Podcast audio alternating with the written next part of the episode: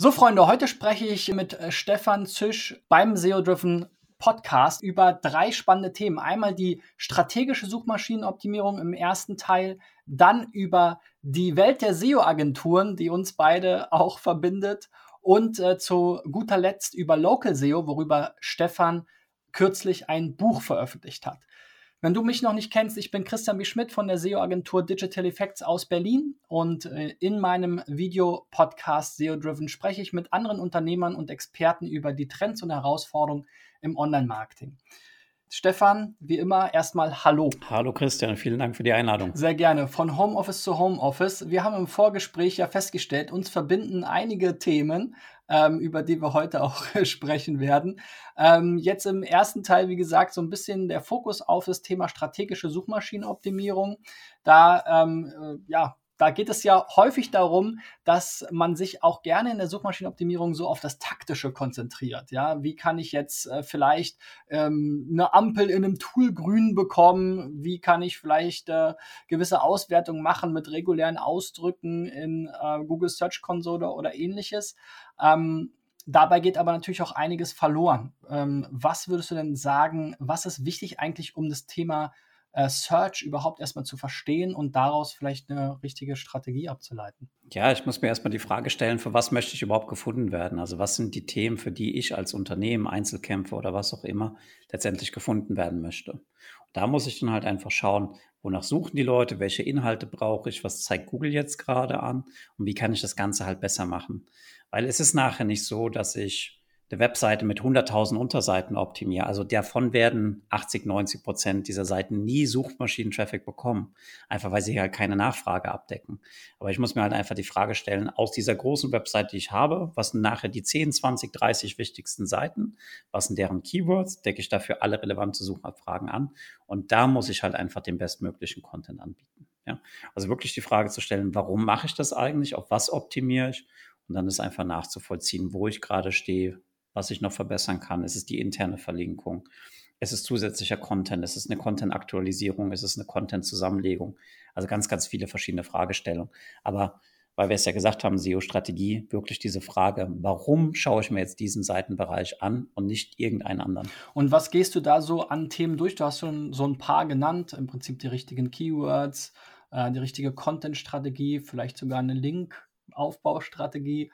Ähm, wie würdest du da vorgehen? Was sind da so die, die Schritte, die für dich entscheidend sind für die SEO-Strategie? Ja, am besten einmal im Unternehmen fragen, das kann aber leider ein bisschen länger dauern. Also was sind denn wirklich diese zehn Themen? Na, ich mache immer diesen einen Crash-Test und sage, wenn ihr wirklich nur für zehn Sachen digital findbar sein könnt, egal ob über Suchmaschinen, Facebook, egal welcher Kanal, ja, was sind das? Ja, also wenn ihr wirklich nur für zehn verschiedene Themen gefunden werden, welche sind die, die euch extrem wichtig sind. Und dann hast du halt eine Priorisierung. Ja, die mag nicht perfekt sein, aber wir müssen ja irgendwo anfangen. Und du kannst halt nicht anfangen, wenn du auf tausend verschiedene Seiten guckst und dann sagst, okay, das ist zu lang, das ist zu kurz, da fehlt Schema.org, da ist kein Review-Markup drauf, da ist kein FAQ-Markup drauf, total irrelevant. Sondern halt wirklich die Frage stellen, welche Benutzer möchten wir eigentlich erreichen und erreichen wir sie jetzt gerade und wie können wir sie halt letztendlich noch besser bedienen. Und ähm, ja, jetzt hast du ja gesagt, äh, sozusagen das Thema Keywords ähm, ist ganz wichtig. Äh, Suchintention ist da ja auch so ein äh, Thema. Ähm, Keyword-Recherche ist ja so eine der Standardaufgaben, die jetzt in jedem ähm, SEO-Handbuch drinsteht. Ähm, aber auch bei der Keyword-Recherche kommt es ja sehr auf die Details drauf an. Worauf achtest du äh, da? Weil oft gibt es ja dann auch illusorische Wünsche. Ne? Wenn ich jetzt diese zehn Themen abfrage, ja, ich würde gern bei iPhone und bei, äh, weiß ich nicht was, äh, MacBook und äh, was habe ich hier noch so um mich herum? Sony Alpha-Kamera ranken. was, äh, äh, ja, was sagst du dazu? Worauf achtest du? Es hängt, ja, es hängt natürlich auch immer von der Webseite ab. Ja, wir können ja zeigen, was wird gerade in Suchmaschinen gefunden. Und wenn du jetzt bei diesen ganzen Technikbegriffen einen Amazon, einen Mediamarkt, einen Saturn vorne dran hast und du bist halt der kleine Anbieter hier aus Berlin irgendwie, dann muss man halt schon sagen, sorry, das wird halt schwer. Da macht es vielleicht Sinn, mehr in diesen lokalen Kontext reinzugehen. Die Leute kommen bei dir in den Laden rein. Das verändert dann halt einfach nochmal diese Keyword-Struktur. Ja, dass es dann halt eher Sony-Kameras kaufen, Berlin beispielsweise als Suchanfrage ist, auf die ich mich einfach spezialisieren oder ausrichten sollte. Genau, und ähm, vom Sortiment her, also ich glaube, wir beide haben ja auch viele Online-Shops gesehen und äh, betreut und betreuen sie immer noch. Ähm, äh, da sehe ich immer ganz oft äh, so ein bisschen die Problematik, dass äh, also es gibt immer so eine Gruppe von Händlern, die kommen jetzt so aus den Marktplätzen, äh, aus Amazon, eBay, äh, vielleicht auch in Deutschland noch äh, Hitmeister, Real, Kaufland oder wie sie jetzt auch immer heißen. und ähm, haben dann die Vorstellung, Mensch, all das, was ich jetzt in diesen Marktplätzen gut verkaufen kann, das kann ich ja auch in meinem Online-Shop verkaufen. Ja? Und äh, ich will mich unabhängig machen von den Marktplätzen. Also nehme ich jetzt mehr oder weniger dieses äh, Sortiment, das oft relativ unsortiert ist, in Anführungszeichen, ja, und durcheinander oder viele verschiedene Sortimentsarten und pack die jetzt einfach mal auf meinen Online-Shop. Du hast ja schon gesagt, vielleicht auf gewisse äh, Themen spezialisieren. Ähm, wie, wie schätzt du das ein? Wann kann man sozusagen ähm, oder wie sollte man da vorgehen? Sollte man irgendwie eher mit einer Produktgruppe starten und dann Stück für Stück äh, sich erweitern? Oder kann man vielleicht einen größeren Themenbereich abdecken? Oder wovon ist das aus deiner Sicht abhängig? Wie viel man da jetzt auch in die Suchmaschinen äh, kriegt. Ja, letztendlich vom absoluten Willen, da das beste Ergebnis zu sein. Ja, also ich kann es letztendlich für jedes Keyword auf eins schaffen, wenn ich halt die entsprechende Nachfrage bediene, also bei einem Online-Shop die passenden Produkte anbiete und letztendlich dann halt einfach Zeit und Ressourcen da ähm, investiere. Ja, aber wenn meine Wettbewerber halt extrem groß sind, dann muss ich halt auch in dieser Liga mitspielen. Da muss ich es halt hinbekommen, in einem selben Umfang beispielsweise Links, Erwähnungen zu generieren, Traffic zu generieren, Vertrauen zu haben. Ja, es bringt mir ja nichts, diesen Traffic zu haben und nachher kauft keiner, weil sie halt einfach sehen, okay, hm, wer ist das eigentlich? Wer steht da hinten dran? Kriege ich die Produkte? Ah, nee, Produkt kostet genauso viel beim Mediamarkt, dann gehe ich doch lieber zu Mediamarkt, weil er weiß, ich Service funktioniert, ich kann es zurückgeben, kann den Laden kaufen und ganz, ganz viele Dinge mehr. Ja, also es ist halt nicht nur rein diese Frage, wie hoch ist die Suchnachfrage. Ich sage ja immer, man kann für alles halt gefunden werden. Es macht auf jeden Fall Sinn zu schauen, wofür Google die Webseite jetzt vielleicht schon anzeigt oder was halt jetzt gerade schon bei mir gut funktioniert, weil darauf kann ich halt einfach aufbauen. Und manche Begriffe, das sind halt solche Moonshots, ja, das ist halt für, für einen kleinen Webauftritt komplett utopisch, dann irgendwann für iPhone in den Suchergebnissen drin zu sein. Und auch da müssen wir halt sagen, die Intention ist dort ja durchaus gemischt. Es geht einmal viel um News, es geht um neues Zubehör, es geht letztendlich um das Kaufen-Thema an sich. Ja, da sind halt sehr, sehr viele Spieler mit dabei. Und dann ist es vielleicht nachher auch gar nicht das Keyword, was halt für mich die, die beste Wahl sein mhm. sollte. Ist immer ein ganz witziger Ansatz. Wir machen das natürlich auch so, dass wir uns anschauen, wo sind schon Rankings da, wo sind jetzt diese beliebten Low-Hanging Fruits, wo kann man vielleicht schon irgendwo aufbauen. wir haben ganz, machen ganz häufig die Erfahrung, dass wenn wir dann diese Keywords vorschlagen, dass, dass die Kunden dann aus allen Wolken fallen und sagen, nein, das ist ja überhaupt nicht das, was, äh, was zu uns passt, äh, so weiter. Oder das schlage ich immer die Hände über den Kopf zusammen und sage, ja, aber das sind die Produkte, die sie gerade im Online-Shop anbieten. Ja, ja, das machen wir nur so. Ähm, ne, aber die sind irgendwie nicht interessant für uns, wo ich mich dann immer, wo ich dann immer denke, okay, also in der Suchmaschinenoptimierung, äh, wir hatten viele Jahre, wo, wo, es, wo es galt, viel hilft viel, aber diese Jahre sind jetzt auch schon seit einer Weile vorbei. Ähm, äh, da würde, würde ich dann immer eher sagen, okay, wenn, wenn man dieses Produkt da nicht dahinter steht oder nicht, nicht äh, irgendwo gerne verkauft oder nichts damit verdient, dann sollte man es eher aus dem Online-Shop rausnehmen, oder? Oder irgendwann ist halt jemand da, der halt sagt, ich stecke da mehr Herzblut rein und stelle halt wirklich alle relevanten Informationen da zur Verfügung. Und der macht dann halt mittelfristig auch einen besseren Job und hat dann dadurch natürlich auch in gewisser Art und Weise ein Anrecht darauf, nach oben zu kommen. Ja? Wenn wir es jetzt halt bei Google Search Console machen, wenn ich jetzt einen alten Artikel geschrieben habe vor drei oder fünf Jahren dieses Thema entwickelt sich weiter und ich schaffe es halt nicht, meinen eigenen Content nachzuoptimieren, neu rauszubringen, dann ist halt auch irgendwann die logische Folge, dass eine andere Webseite auf einmal quasi die Sichtbarkeit für dieses Thema bekommt. Ja. Von daher hat es halt nachher viel mit Priorisierung zu tun. Ja, wie viele, wie viele Hasen kann ich im äh, Zweifelsfall äh, pflegen, wie es immer Karl Kratz sagt, ja. Ähm, und da muss ich halt einfach eine Priorisierung vornehmen und halt sagen, okay, was sind die Themen, die mir wichtig sind? Was sind vielleicht auch Themen, die jetzt schon gut laufen? Möchte ich diesen Traffic halt weiter haben? Oder wenn nicht, wie du im Zweifelsfall sagst, okay, dann halt abstoßen. Dann mach das halt nicht mehr. Oder leb halt einfach damit, dass das Traffic-Volumen halt zurückgeht und du die Produkte immer noch verkaufst, aber halt nicht auf derselben Quantitätsskala ja. wie halt vorher. Wir haben ja, äh, wir waren ja sogar mal äh, ein paar Monate lang äh, verbitterte oder wie sagt man, Gegner sozusagen oder äh, haben mal an, an der gleichen Front oder an, an, wie sagt man, im gleichen Kampf, im gleichen Krieg an unterschiedlichen Fronten gearbeitet. Man merkt schon, ich äh, bin äh, bin nie äh, bei der Bundeswehr gewesen. ich kenne mich mit der Terminologie nicht wirklich aus, aber 2011 ungefähr muss das gewesen sein. Da warst du ähm, Head of SEO äh, bei Wimdu und ähm, ich äh, Head of Online Marketing bei Nine Flats. Ähm, beides äh, ja famose äh, deutsche ja, Copycats von ähm, Airbnb. Und ähm, ich habe aus dieser Zeit sehr viel mitgenommen. Ähm, für, für mich war vor allem so die, die Herausforderung, dass man im Prinzip äh, ja im Search-Bereich letzten Endes äh, erstmal nur die Nachfrage bedienen kann, die halt auch da ist. Und äh, das ist, äh, dass man natürlich Leute auf neue Angebote aufmerksam machen kann, aber dass das natürlich relativ langwierig und ähm, teuer ist. Ja, also dieser Markt war ja vorher so, es gab Ferienwohnungen, es gab irgendwie Hotels und dann gab es diese neue Kategorie der Peer-to-Peer-Unterkünfte, Apartments, wie auch immer, wo es teilweise auch noch so einen Bewerbungsprozess gab. Also kann, können sich viele wahrscheinlich gar nicht mehr erinnern. Man musste im Prinzip erstmal anfragen bei der Unterkunft, hallo, würdest du mich dann und dann gerne aufnehmen? Musste vielleicht sogar bei mehreren gleichzeitig anfragen, um dann am Ende Glück zu haben, um eine äh, Zusage zurückzubekommen. Und ähm, da war zumindest äh, jetzt aus, aus Sicht äh, des, des Marktes oder die Hoffnung äh, der, der, der Startups vielleicht so ein bisschen, man könnte da mit dem Hotelmarkt und dem Ferienhausmarkt auch in Search irgendwo ähm, mithalten. Und äh, wenn man auf die Wimdu-Website schaut, steht da noch bis heute so ein Kauderwelsch-Begriff wie Ferienapartments. Ähm, also so irgendwie, man kann sich nicht so richtig zu Ferienwohnungen committen. Ähm, wie hast du das erlebt und was waren da bei euch die Herausforderungen? Ja, wie du sagst, halt dieses passende Keyword zu finden. Letztendlich, dieser ganze Markt hat sich ja ein bisschen umgedreht. Die Idee war ja so ein bisschen rausgeboren, ähm, aus Couchsurfing das professioneller zu, anzubieten. Das war halt Airbnb.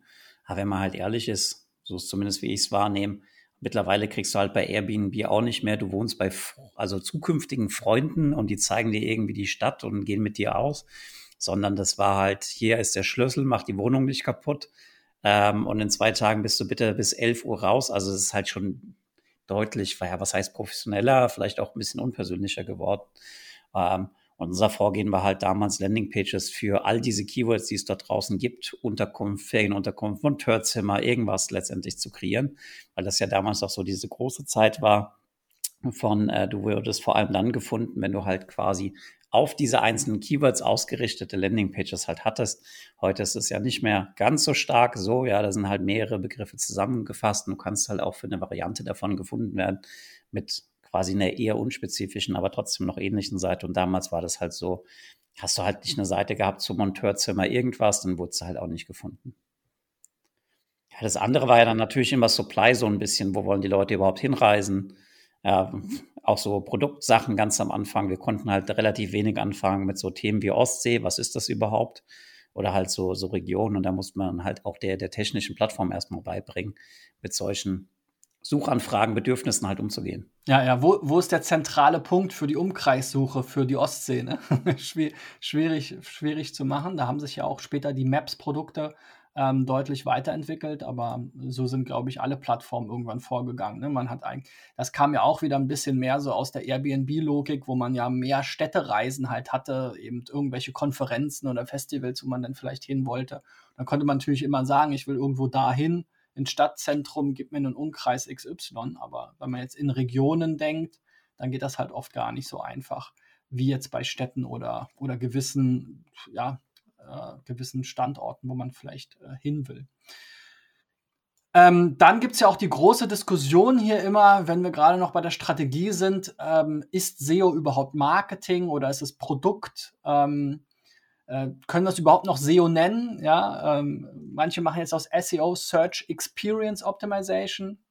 Ähm, der Andi Bruckschlögel hat hier äh, im Podcast plädiert äh, für die Website User Experience, also WUX oder äh, WUX oder wie auch immer man es sagen will, äh, statt SEO.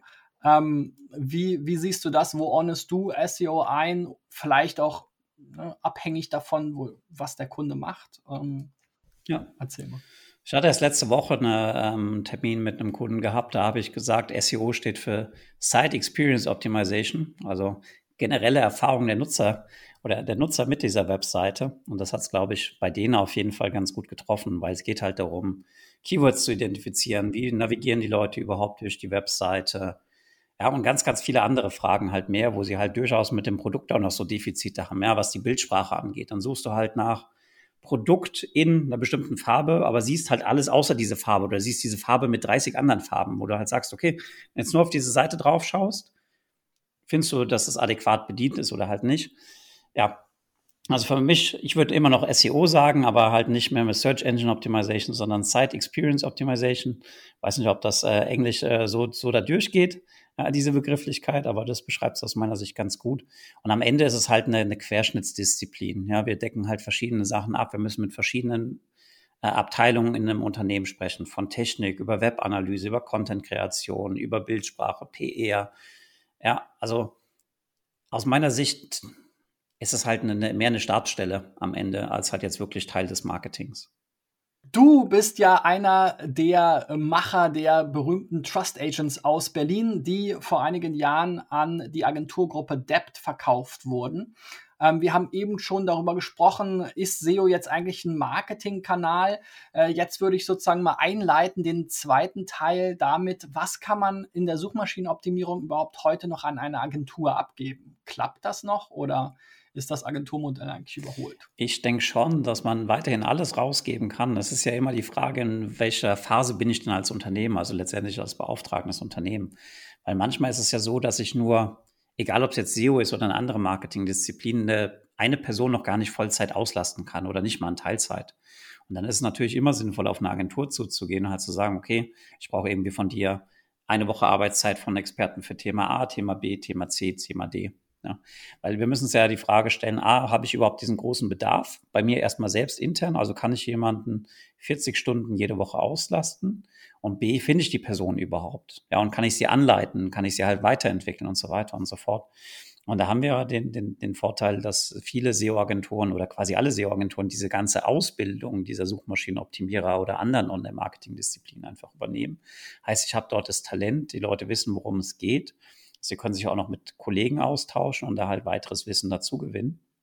Ähm, und ja, letztendlich dann alle Aufgaben so übernehmen, die halt klassischerweise anfallen. Ich würde aber schon dafür plädieren, dass es halt jemand auf der auf der Kundenseite dann immer gibt, der halt auch dieses Thema vollumfänglich verantwortet, ja, der auch mitarbeitet. Weil am Ende geht es halt wirklich darum, eine bessere Webseite auf die Beine zu stellen. Und es geht halt nicht mehr an diesem, der SEO macht irgendwie alleine irgendwas sondern wir müssen halt SEO operationalisieren, also dass wir Sachen überhaupt ändern können, dass wir neue Seiten anlegen können, dass zumindest die Prozesse klar sind. Wenn das und das gemacht werden soll, dann gehen wir auf Kollegen A, B, C auf diese Abteilung zu. Und er sagt jetzt nicht, hey Christian, wer bist denn du und wer ist denn diese Digital Effects und von extern lasse ich mir gar nichts sagen, sondern es halt klar ist, okay, kommt jetzt die Empfehlung der Agentur, dafür plane ich halt Zeit ein und setze das Ganze halt auch um. Weil ansonsten, ja, von Hand auflegen ist noch keine Webseite besser geworden. Von daher sage ich halt jedem Kunden, der jetzt auch mit mir zusammenarbeitet, ich bringe euch halt Arbeit mit ins Haus. Ja. Und vor allem dadurch, dass ich halt strategische Beratung mache, ich sage euch, was zu tun ist, aber die Umsetzung kann ich zwar auch übernehmen, dann wird aber halt vielleicht irgendwann der, der, der Kostenzettel ein bisschen hoch oder die Investitionssumme ist ja das bessere Wort in dem Fall ein bisschen hoch. Von daher, ich brauche halt einen Counterpart, der halt dann die kompletten Arbeitspakete abnehmen kann und letztendlich halt auch umsetzt. Wie viel Arbeit ist das denn dann so, ähm, wenn, wenn, man so vorgeht für die Unternehmen? Die Frage kriegen wir ja auch oft, mit wie viel Ressourcen müssen wir denn intern planen? Und auch jetzt äh, kürzlich gab es auf LinkedIn so eine kleine Diskussion, wie kann man den Wert von ähm, äh, von SEO bemessen. Da gibt es ja unterschiedliche Ansätze.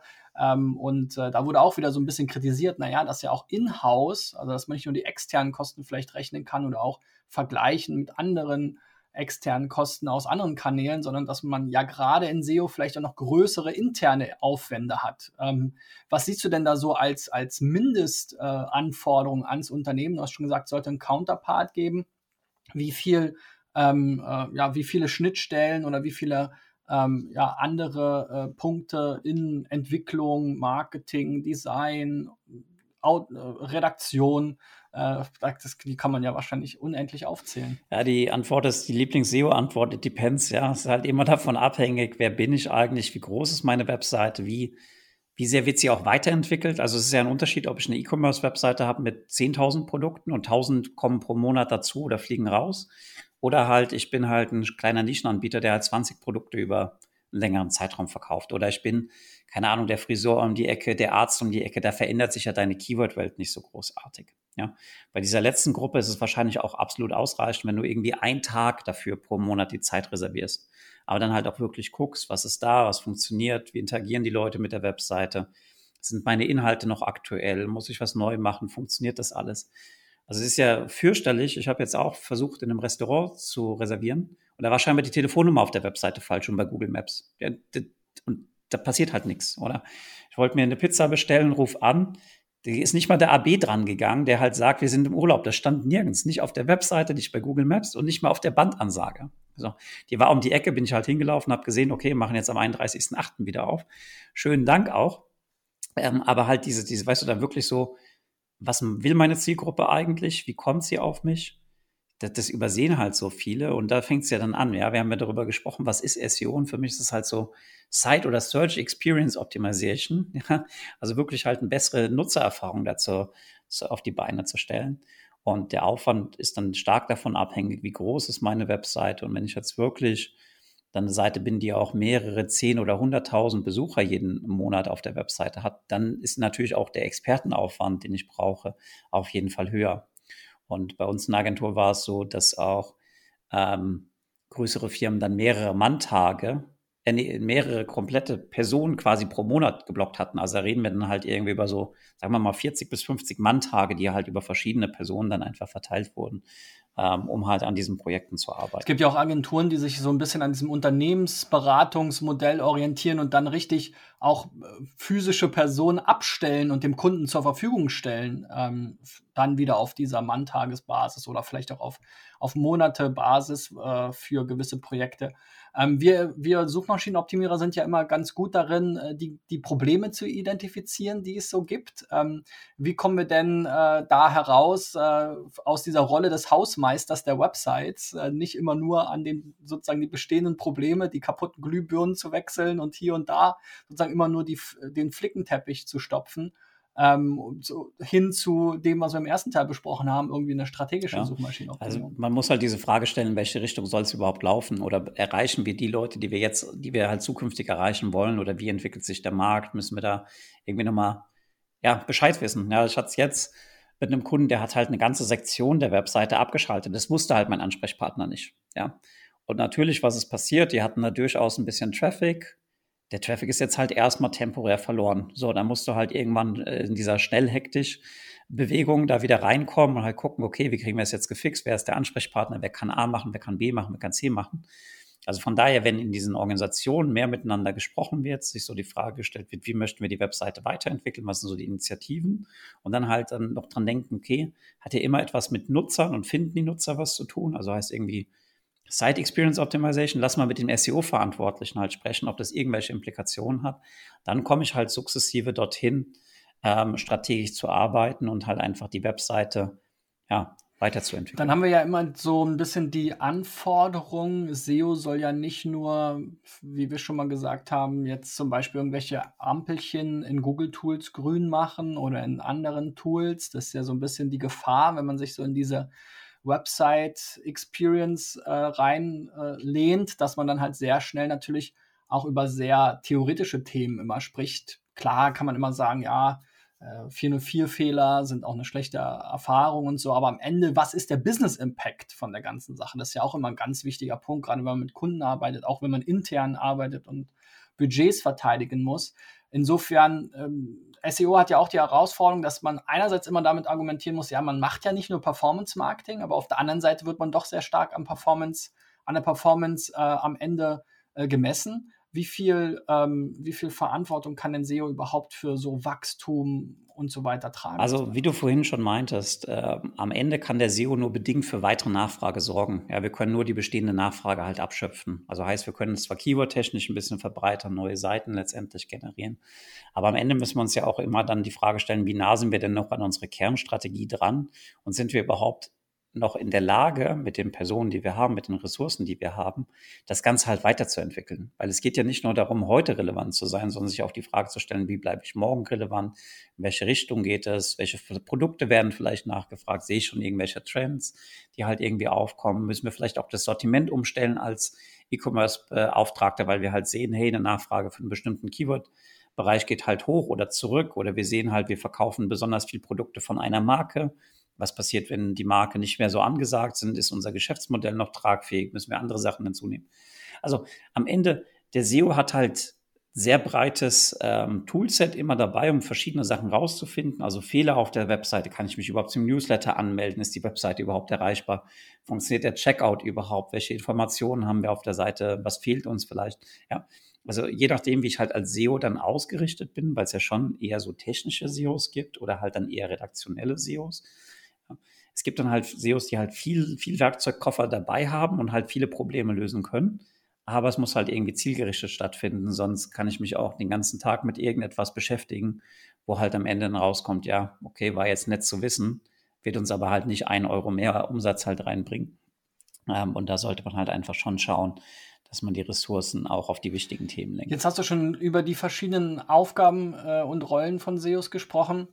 Wie würdest du denn da den Unterschied sehen zwischen einem Inhouse-SEO und einem Agentur-SEO? Ja, am Ende ergänzen die sich letztendlich halt immer. Ja? Also wir hatten jetzt auch immer das Glück, dass wir ein kompetentes Team in-house halt hatten, weil es halt auch große Organisationen waren. Und da musst du halt auch diese Präsenz haben, die Meetings da haben, diese Sichtbarkeit einfach haben in der Organisation, sonst funktioniert das halt nicht. Wenn du halt nur als Agentur quasi immer von außen ein bisschen reinwinkst und dann sagst, hey bitte, dann sagen die, okay, pff, bist halt nicht mit dabei und vergessen dann auch bewusst oder unbewusst die gewisse Informationen zu teilen. Von daher das beste Setup ist immer, es gibt einen Verantwortlichen. Je mehr Erfahrung der selbst hat, umso besser. Ähm, um halt diese ganzen Informationen, was passiert in der Organisation, was entwickelt sich weiter, dass man die halt einfach hat.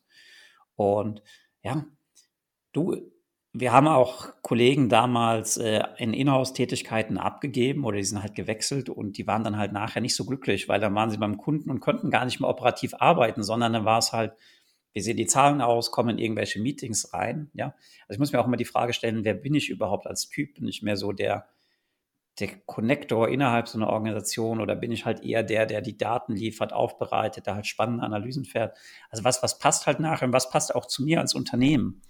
Weil es gibt vielleicht auch eine Zeit, wo halt zum Beispiel ich jetzt besser in eine Organisation reinpasse als du, Christian. Ja, und das hat jetzt nichts damit zu tun, wer halt jetzt irgendwie kompetenter ist oder halt nicht, das, sondern halt einfach, was braucht dieses Unternehmen gerade. Und da ist vielleicht auch spannend, dass es halt in der SEO-Agentur verschiedene Köpfe gibt. Und dann ist halt ein eher technisches Projekt, da sitzen halt Mitarbeiter A drauf, dann wird wieder eher so eine redaktionelle Sicht gebraucht, dann wird eher eine strategische Sicht gebraucht. Ähm, und dann kann man das Ganze von allen Welten halt einfach zusammenbringen. Und ja, jede Zeit braucht ihre Lösung und es gibt dann halt auch Charaktere, die sind vielleicht beispielsweise besser in dem Aufbau von so einem Team oder von der Weiterentwicklung oder diese technische Migration einfach mit. Wir haben ja hier und da schon mal kleinere Unternehmen, Friseure und so weiter, Restaurants angesprochen. Ähm, Stefan, warum hast du ein Buch über Local ja. SEO geschrieben? Also du kennst es ja selbst, du guckst irgendwie in Google Maps rein und fragst dich, okay, ist es wirklich alles, was sie mir an Informationen zu bieten haben? Ja, sind die Bilder eigentlich richtig? Sind die Öffnungszeiten gepflegt? Was bieten sie überhaupt an und so weiter? Das sind halt viele Sachen überhaupt nicht gepflegt. Und Google hat ja schon sehr, sehr viel Zeit und Ressourcen halt reingesteckt, ein cooles Tool für kleine Unternehmen oder auch mittlere Unternehmen zur, zur Seite zu stellen. Und es nutzen einfach viele nicht. Ja, dann gehst du zu einem, zu einem Dienstleister hier um die Ecke, egal ob es dein Friseur ist, dein Stammitaliener oder was auch immer, und sagst halt einfach, okay, guck mal, es gibt immer Leute, die wissen noch nicht, dass du existierst, die suchen einfach an der Bäckerei, du tauchst halt gar nicht auf. Sagen sie, ja, ist wichtig, aber ich kenne mich damit nicht aus. Und diese Ich kenne mich damit nicht aus Lücke, die will ich mit dem Buch einfach schließen, zeigen, was kann Google My Business eigentlich und wie sollte man es auch nutzen, um halt den maximalen Erfolg rauszubekommen? Weil ich muss kein SEO-Experte sein, sondern ich muss halt einfach mit diesem nutzerzentrierten Blick einfach mal schauen, was für Informationen brauchen die Leute? Macht es vielleicht Sinn, als Restaurant bestimmte Gerichte reinzustellen oder zu sagen, habe ich Kinderhochstühle und was auch immer, ähm, um halt einfach so ganz typische Fragen äh, meiner Zielgruppe zu beantworten. Ja, ich hatte in einem äh, der vergangenen Podcasts auch schon mal den Benedikt Kirch von Obi hier. Die haben ja 650 Filialen und für die spielt das natürlich auch eine große Rolle. Also Local SEO kann natürlich auch nicht nur für kleine Unternehmen äh, wichtig sein. Ähm, aber du hattest ja zum Beispiel auch ein Beispiel gebracht hier ähm, mit der Sommerschließzeit oder sowas. Ja, das ist ja immer witzig, dass das sogar bei Online-Shops noch gibt. Äh, die Story wollte ich noch erzählen. Die Erfahrung habe ich nämlich gemacht mit einem Online-Shop, wo tatsächlich auch stand, wir machen Sommerferien, bestellen Sie bitte erst im, weiß nicht, September wieder bei uns. Aber ähm, Google äh, My Business ist ja da sogar auch relativ äh, gut und vorausschauend. Also zumindest wir kriegen zu unserem ähm, Eintrag immer wieder Erinnerungen. Sind Sie an dem Feiertag? Wie sind Ihre äh, Öffnungszeiten am Feiertag XY? Haben Sie besondere Schließzeiten? Sind die Daten noch aktuell? Also eigentlich, wenn man da einmal registriert ist und äh, die E-Mails auch sozusagen empfängt, wird man ja auch immer wieder daran erinnert. Was sind denn aus deiner Sicht jetzt auch in so einem Google My Business Eintrag so die wichtigsten Aspekte, weil man kann sich, man kann ja mittlerweile da unheimlich viel auch eintragen und äh, das macht dann auch irgendwann einen riesigen Aufwand. Ja, riesigen Aufwand, das würde ich jetzt wahrscheinlich nicht ganz unterschreiben, Christian. Aber wenn, wenn du diese Stammdaten erstmal pflegst, also wo bin ich, wo, wie heiße ich, was beschreibt mich am besten, also als Kategorie, den Beschreibungstext, das sind halt erstmal die Sachen, die ich halt nutzen sollte. Und wie du schon sagst, es gibt dann halt ganz viele andere Features mehr. Ich kann Produkte hochstellen. Das ist halt so ein bisschen fummelig leider in dem System. Aber auch da, ich muss ja nicht meine tausend verschiedenen Produkte einstellen, sondern vielleicht die besten 20, weißt du, die so repräsentativ sind für das, was ich halt eigentlich anbiete, ja, die am meisten nachgefragt sind. Weil es wird sich ja keiner jetzt bei Google My Business einen kompletten Katalog anschauen. Ja sondern die wollen halt wissen, okay, verkaufst du als Spielwarenhändler zum Beispiel Lego oder Playmobil oder hast du es halt gar nicht oder hast du vielleicht Alternative, heißt ja heute Klemmbausteinhersteller bei dir einfach im, im, im Lager oder bildest du, äh, bietest du Malbücher an? Ja, also dass dir einfach die Frage stellst, was verkaufe ich besonders häufig von den Produkten und die halt irgendwie online mal darzustellen, das hilft. Ja, das hilft halt einfach ungemein. Und dann sind wir halt nachher wirklich bei diesen Feinheiten. Dann geht es so um Obi beispielsweise. Es gibt ja auch Leute, die suchen halt nach einer Kettensäge in Berlin, ja, die sie halt ausleihen wollen oder die sie halt kaufen wollen oder die halt jetzt genau eine brauchen, weil die aktuelle halt kaputt gegangen ist. Und im Local SEO ist es dann auch so, das ist nicht nur für die Kleinen relevant, sondern halt auch für die Großen und dann halt auch nochmal auf einer anderen Skalierung. Im Buch habe ich dann das Beispiel auch von, von Deichmann, dem Schuhladen drin, weil die sind ja auch relevant für Winterschuhe Berlin beispielsweise. Wenn du da aber halt guckst, bei Deichmann findest du dazu halt einfach gar nichts. Also die haben diese, die haben zwar Winterschuhe und die haben halt ihre Filialen in Berlin, aber diese Kombination aus, aus beiden Welten, die gibt es halt bisher noch nicht. Und dadurch verpassen sie halt auch die Möglichkeit, dann in diesem lokalen Kontext, Leute suchen halt nach Winterschuhen, suchen vielleicht nach Adidas Berlin, sind sie auch relevant, weil sie Adidas Produkte halt verkaufen ja, dass sie da halt einfach mhm. wahrgenommen werden. Und ähm, es gibt ja dann auch immer wieder so spezialisierte äh, Dienstleister, Fotografen und so weiter, die einen dann da Dinge anbieten wie eine virtuelle Begehung oder ähnliches. Ähm, oder ja, man kann jetzt bei Google My Business auch äh, sozusagen so eine Art Blogbeiträge veröffentlichen. Ja, also man kann sich da schon eine Menge Arbeit machen, finde ich immer. Ähm, wa was ist denn davon sinnvoll? Also wer, wer braucht jetzt so eine virtuelle Begehung? Und wer sollte da jede Woche äh, irgendwie was ähm, auf seinem My Business Profil veröffentlichen? Ja, ich würde erstmal schauen, wie viel Traffic habe ich denn eigentlich? Also wann tauche ich auf und was sind so die Intentionen? Weil wenn ich jetzt zum Beispiel nur für meine Markenbegriffe auftauche, ist das ja was anderes, als wenn ich jetzt auch für italienisches Restaurant oder napolitanische Pizza Berlin beispielsweise gefunden werde. Ja, da macht es dann halt schon Sinn, ja, also wenn da einfach viel Non-Brand-Traffic da ist, also wo die Leute gar nicht wissen, zu wen möchte ich und sind halt noch einfach in dieser Entscheidungsphase, dann würde ich da auch regelmäßiger posten. Oder wenn ich halt eine große Fan-Community habe, dann macht es vielleicht auch Sinn, nochmal besondere Angebote einfach zu hinterlegen. Ja, du, du sagst richtig, man kann sich nachher viel Arbeit machen, man muss es halt einfach mal ein bisschen ausprobieren. Die meisten machen es ja gar nicht. Also die schreiben nichts, die aktualisieren nichts, dann haben sie halt wieder Sommerferien. Das ganze Ding ist aber halt bei Google als geöffnet gekennzeichnet, du rufst an und es ist irgendwie keiner da. Ja, das sind ja dann so diese klassischen Stolpersteine oder die Leute aktivieren diese Chat-Funktion, diese Nachrichtenfunktion und die antworten dir nach fünf Tagen. Ja, dann ist es ja so, der, jemand, der jetzt ja eine Frage stellt, der hat ja jetzt gerade in dem Moment dieses Bedürfnis, irgendein Problem, der will ja jetzt auch eine Lösung finden. Und wenn du die Lösung anbietest, dann kommt er im Zweifelsfall in 20 Minuten in den Laden und legt dir halt auch 50 Euro mehr für die Digitalkamera auf den Tisch. Hauptsache, du hast sein Problem halt gelöst. Aber dieses, ja, ich glaube, dieser, dieser Service-Gedanke, der fehlt da an der einen oder anderen Stelle noch. Und die Leute sagen halt einfach, okay, muss ich halt gar nicht pflegen oder muss ich nicht nachgehen oder muss ich nicht anbieten. Ähm, und das macht es dann, denke ich, halt generell auch, egal ob es jetzt online und Google Maps und Kartendienste halt gibt, das macht es dann halt mittelfristig schwierig, da noch am, am mhm. Markt einfach zu bestehen. Ich finde auch immer total wichtig und spannend, gerade bei solchen Termingeschäften, äh, dass man mittlerweile online halt äh, Termine machen kann oder online einen Tisch reservieren. Ne? Warum da anrufen? man kennt die Erfahrung selber, man ruft im indischen Restaurant an, ist es laut im Hintergrund, vielleicht ähm, der Ansprechpartner nur mit äh, Dialekt oder gebrochenem Deutsch und man versucht irgendwas herauszufinden oder sowas, ja, oder einen Tisch zu reservieren, man versteht sich kaum. Manchmal geht auch gar keiner ran, wenn man jetzt einen Arzttermin braucht, ja. Äh, größte, größte Hölle überhaupt, ja, überhaupt einen Arzttermin zu bekommen, jemanden zu erreichen da muss man ewig warten und so weiter. Also gerade diese Online-Terminbuchungssysteme, die man ja mittlerweile auch teilweise mit Google My Business verknüpfen kann. Also habe ich auch schon gesehen, dass man bis hin zur bezahlten Konsultation quasi direkt aus dem Google-Profil heraus etwas buchen kann. Äh, das ist sicherlich auch ein, ein spannender, äh, spannender Aspekt.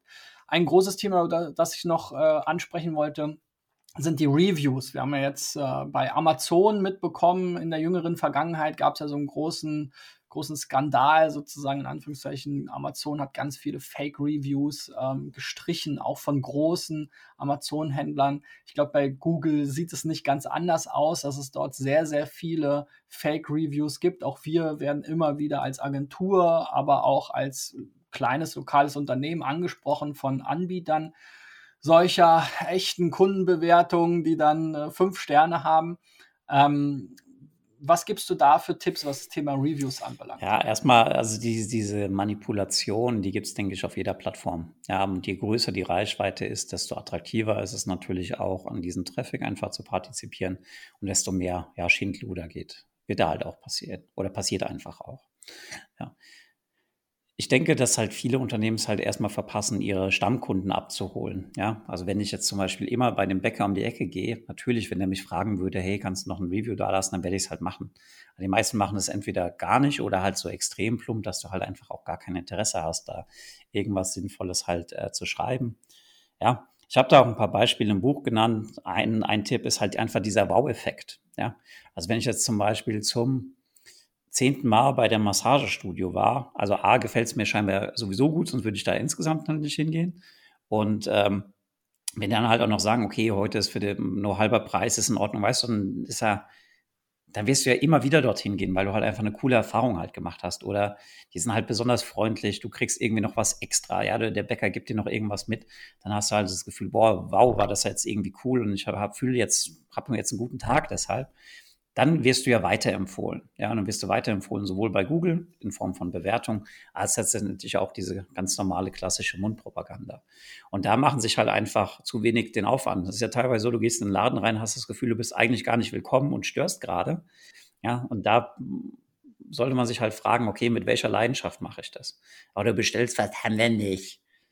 Ja, oder die Leute sagen dir, was sie halt nicht haben. Wenn es nicht im Regal steht, haben wir es nicht. Ja, genau. Oder die, weißt du, du erfährst im Restaurant und das haben wir nicht. Ja, dann können sie auch sagen, was haben sie denn? Also warum machen sie denn auf was auf mich auf etwas aufmerksam, was sie gar nicht haben? Du kannst ja auch genauso sagen, heute empfehle ich Ihnen irgendwie XYZ, dann werden die meisten sagen, okay, cool, klingt irgendwie, irgendwie super, ja, da fühle ich mich abgeholt. Aber wenn du jetzt weißt, ja, heute haben wir kein Wiener Schnitzel, ja, das, das, das fühlt sich halt irgendwie so, okay, jetzt hat dir jemand was weggenommen an und dann fängt halt bei meisten sehr der, der, der Weinreflex einfach an.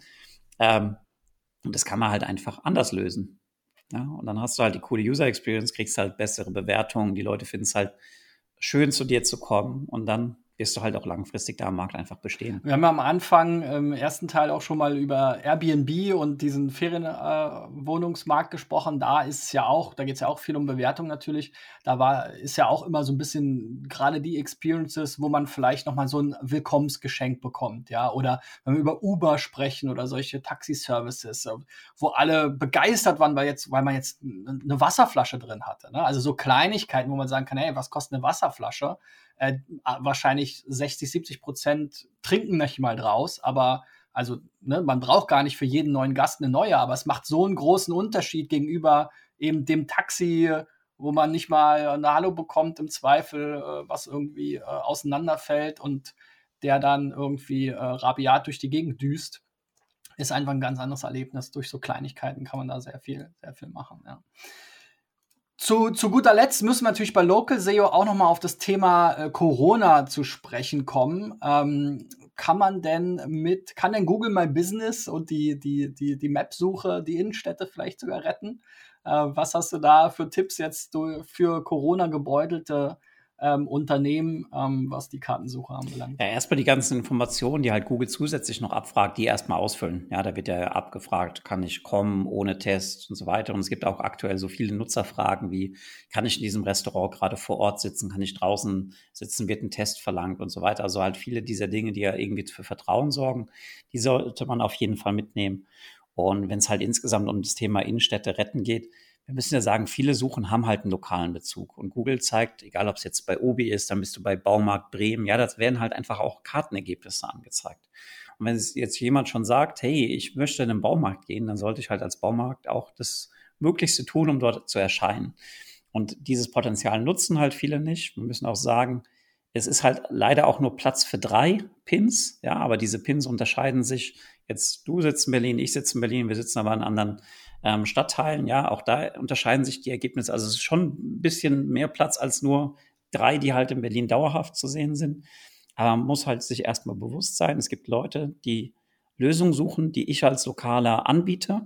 Ja, wie beschreiben Sie es? Werde ich für diese Begrifflichkeiten gefunden? Bin ich dafür überhaupt ausgerichtet oder heißt meine Webseite immer noch herzlich willkommen bei Familie Meier? Und du fragst dich, okay, was macht Familie Meier? Bietet sie, keine Ahnung, die schönsten türgeschmiedeten Türbogen an, die du dir vorstellen kannst, oder verkaufen sie irgendwie Eis um die Ecke? Also was, was, was, was macht ihr eigentlich? Wer seid ihr?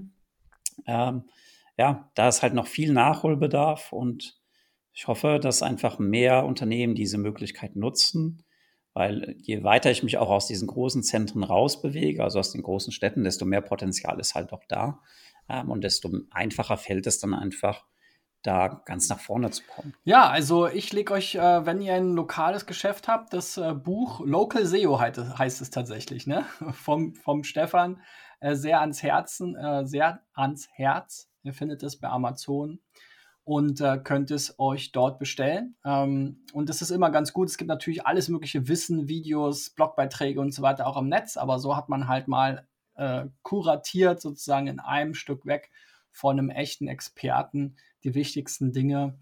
Das kann man sich äh, dann mal durchlesen nach der Arbeit, während der Arbeit, wenn man Pausen hat und ähnliches und kann dann sein eigenes Unternehmen voranbringen. Also ich habe auch die Erfahrung gemacht, ähm, wir merken es für unser eigenes Unternehmen, wir sind jetzt natürlich im Local SEO-Bereich, in einem schwierigen Bereich unterwegs als SEO-Agentur. Da gibt es natürlich viele Agenturen, aber auch da ist natürlich für uns wichtig, weil auch bei SEO-Agentur Google gerne auch einen großen Anteil an lokalen Ergebnissen zeigt ähm, weil man eben Dienstleister gerne um sich herum hat, te äh, tendenziell.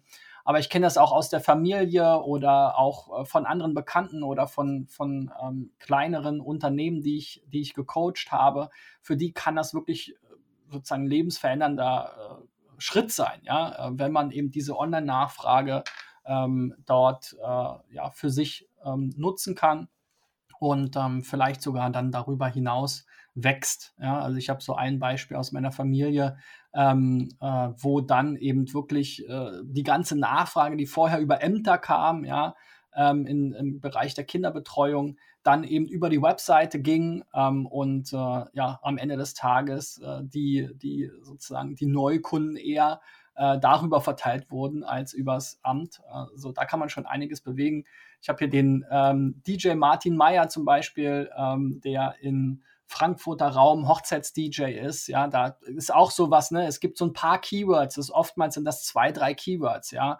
Ähm, wie gesagt, Hochzeits-DJ Frankfurt. Wenn du da gut unterwegs bist, dann hast du schon mal einen großen Teil der Nachfrage abgedüst äh, sozusagen und abgeschöpft und ähm, viele Leute suchen einfach online und das wird ja auch immer mehr werden mit den Generationen, von Generation zu Generation. Ich meine, wir sind jetzt Onliner, aber selbst wir sind ja jetzt auch keine 20 mehr ähm, und äh, orientieren uns trotzdem äh, daran, ne? weil man einfach den Weg, äh, den unnützen Weg sozusagen zum geschlossenen Italiener vermeiden will. Also insofern, es kann wirklich einen großen Unterschied machen, gerade jetzt in der Zeit von Corona, vielleicht auch wenn man ähm, Lieferdienste oder Abholung oder ähnliches anbietet oder eben gewisse ähm, äh, besondere Dienste anbietet, Services, die jetzt eben sich an den Corona-Umständen orientieren kann man trotzdem Business machen. Es gibt ja immer so diese kleinen Stories dann, der Bäcker aus dem Dorf XY, der dann in, in der Presse rumgeht, aber das muss gar nicht unbedingt sein. Ich glaube, das bringt zwar viel Aufmerksamkeit und sicherlich dann auch für eine gewisse Zeit viele, viele Kunden, aber ähm, so, ein, so ein Ranking in, in der Google lokalen, in der lokalen Suche von Google, das kann halt über längere Zeit, wenn man dann konstant einen guten Job macht, die Kunden zufrieden macht, wirklich ähm, auch lange ein großer Vorteil sein. Ja, und wie immer, wenn ihr äh, Tipps zu eurer Website haben wollt, dann bewerbt euch doch für den äh, kostenlosen SEO-Check von Experten bei Digital Effects unter digitaleffects.de slash SEO-Check. Wie gesagt, ähm, sucht mal nach dem Buch von Stefan bei Amazon und ähm, natürlich abonniert äh, SEO Driven, um auch nächste Woche bei den nächsten Gesprächen wieder dran zu bleiben. Wer bis jetzt dran geblieben ist, auf jeden Fall Daumen nach oben, Abo-Button und die Benachrichtigungsglocke aktivieren und dann sehen wir uns nächste Woche wieder. Stefan, ich danke dir und bis bald.